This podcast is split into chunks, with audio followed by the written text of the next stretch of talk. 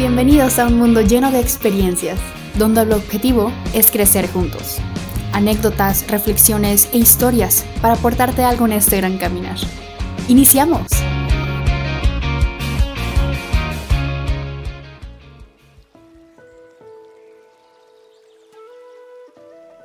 Vive tu forma de ser.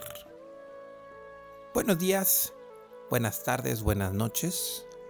Soy Carlos Arango y los saludo con muchísimo gusto este lunes 13 de marzo del 2023, agradeciendo siempre su compañía. Forma de ser, forma de estar, forma de hacer, son cosas muy diferentes. La forma de ser que es de lo que quiero poner énfasis esta semana. Vamos a dejarla hasta el último, porque es la más importante. Forma de hacer. La forma de hacer es la manera en que tú aprendes a hacer las cosas.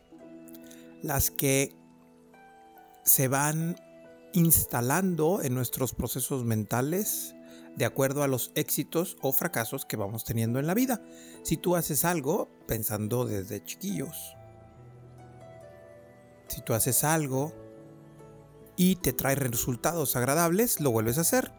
Te trae resultados agradables, lo vuelves a hacer hasta que tú dices, ah, yo soy así.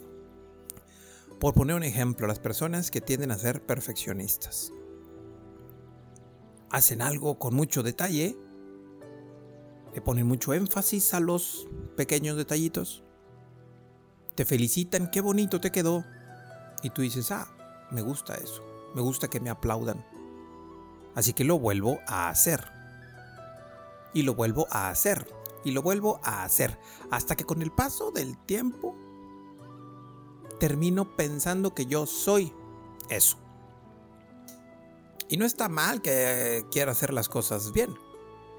Lo que está mal es que comprendas que tú eres eso que haces. Y tú no eres eso que haces. Lo que haces define nuestra manera de interactuar con el mundo. Nos define como un, con un patrón específico. Ah, mira, Carlos es, o más bien hace estas cosas, lo cual me hace pensar que es o responsable o este, bueno para tal actividad o malo para tal, tal actividad también. Es nuestra forma de hacer. Y eso no nos define como tal, sino que define lo que terminamos haciendo en nuestra vida. Y que dependen de si soy bueno o no en las cosas que yo hago. Después está la forma de tener. El valor de lo material, el valor de lo social, el valor de lo tangible e intangible incluso que yo tengo, que yo voy recopilando con el paso del tiempo. Los aprendizajes, las ideas, los aspectos materiales, el dinero, las casas, lo que tengo a mi alrededor, mis comodidades. Y todo eso es mi forma de tener.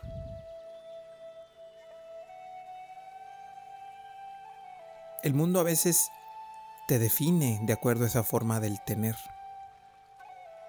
Ah, mira, aquel es una buena persona porque tiene tal casa, tal carro, tal ropa. Es una buena persona porque es educado, porque se comporta de una manera adecuada, porque tiene buenos modales. O por el otro lado decimos, ah, mira, esa persona es una persona negativa, una persona mala, entre comillas mala,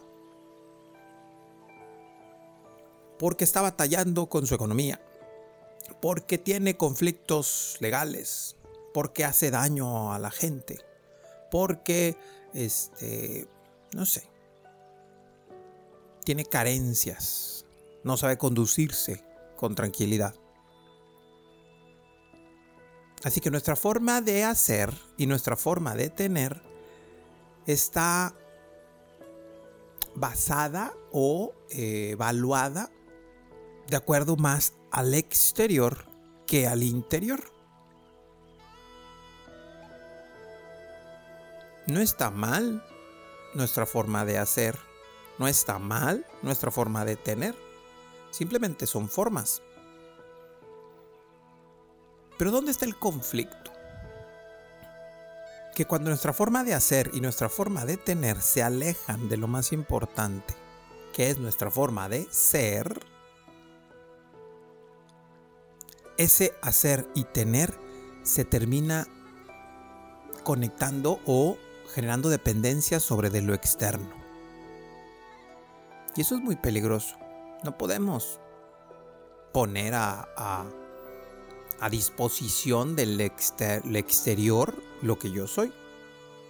Justo hoy en la mañana compartía en mi página de Instagram y de Facebook, que si no me sigues, sígueme por favor, te va a interesar la información que se comparte. En donde me puedes encontrar, perdón, como Carlos Arangua, así literalmente. En donde compartía de que la vida no te invita a veces a tomar ciertas opciones, simplemente te empuja. La vida no te pregunta, simplemente te pone a veces en una posición y, y hablábamos acerca de la cantidad de cosas que están a mi control sobre de las cosas que me suceden. Y se hablaba de una reflexión que por ahí eh, leí hace algunos años, que solo el 10% de las cosas que suceden realmente están en mi control. El otro 90% no. Yo no puedo controlar el clima, yo no puedo controlar las emociones de las personas que están enfrente de mí, yo no puedo controlar las acciones de las personas que están en contra de mí. Yo no puedo controlar nada de lo que está afuera. Sin embargo, el ponerle ese peso es dejarle a mi forma de hacer y mi forma de tener la decisión de las cosas. Porque el hacer y el tener van de acuerdo a lo que sucede en el mundo. Eso no está mal. Es parte de nuestra vida y hay que hacer y tener cosas buenas. Sin embargo, la forma del ser, la forma de ser, tu forma de ser, que es única e irrepetible, es perfecta. No se equivoca. Porque tu forma de ser no necesita de nada ni de nadie para ser. Tú puedes hacer ciertas cosas, pero no dejas de ser nunca. Por más que cambies tu hacer, lo que tú eres siempre será. Tú puedes cambiar tu tener y puedes tener más cosas o puedes tener menos cosas. Sin embargo, tu ser sigue siendo el mismo. El ser y tu forma de ser es perfecta. No necesita de nada ni de nadie. Ser siempre será más que hacer y más que tener.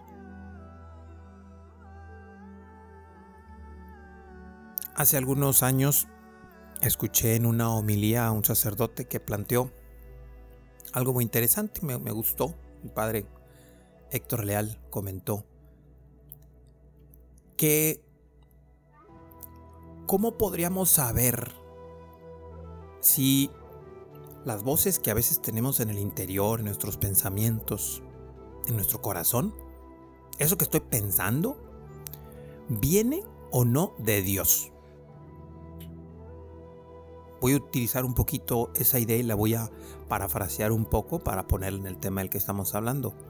¿Cómo sé si las cosas que yo estoy pensando y sintiendo vienen de mi ser y no de mi hacer o de mi tener? Porque si decimos, por ejemplo, es que soy perfeccionista, es que soy enojón, es que soy miedoso, es que soy irrespetuoso, pues te tengo una noticia, tú no eres eso, tú haces eso, tú tienes eso, porque el ser es perfecto. Entonces el padre decía en esta reflexión que la mejor forma de entender cuando Dios nos habla en nuestro interior o cuando el ser nos habla en nuestro interior es que cuando aquello que tú escuches te da paz, cuando aquello que tú escuches te da paz. Así que si estás pensando en algo, si estás sintiendo algo, si estás haciendo, estás teniendo algo que te aleja de tu paz, no viene de tu ser, no viene de esa parte profunda y divina que tenemos. No es la voz de Dios, ya que tu ser es perfecto y no necesita de nada ni de nadie para estar bien. Si quieres vivir en libertad, quieres vivir en alegría y en felicidad, reconoce que tu ser es lo único que te llevará a eso. Y la felicidad como tal no es un llegar a un punto, sino entender que ya tienes todo lo que necesitas dentro de ti. Y desde ese ser, desde ese ser feliz, conectado con tu ser, hagas y tengas lo que tú quieras. No hay una forma de hacer las cosas. No hay una forma de tener las cosas. Está tu forma de hacer las cosas y tu forma de tener las cosas, sin importar cuál sea. El ser feliz, el tener salud, el estar bien, depende de que te conectes con tu ser. Y la forma más concreta y mejor para entender cuando tu ser te está hablando es que lo que pienses, sientas, hagas, te dé paz. Así que el día de hoy, actúa desde tu ser. Cualquier cosa que vayas a tener el día de hoy, si te da paz, hazle caso. Si te mete en conflicto, no viene de ti. No le hagas tanto caso el día de hoy. Muy bonita semana. Nos escuchamos después. Saludos. Gracias por acompañarnos. Si te agrada la información, compártela. Síguenos en redes sociales como Carlos Arangua y comenta qué piensas y qué aprendes de este episodio.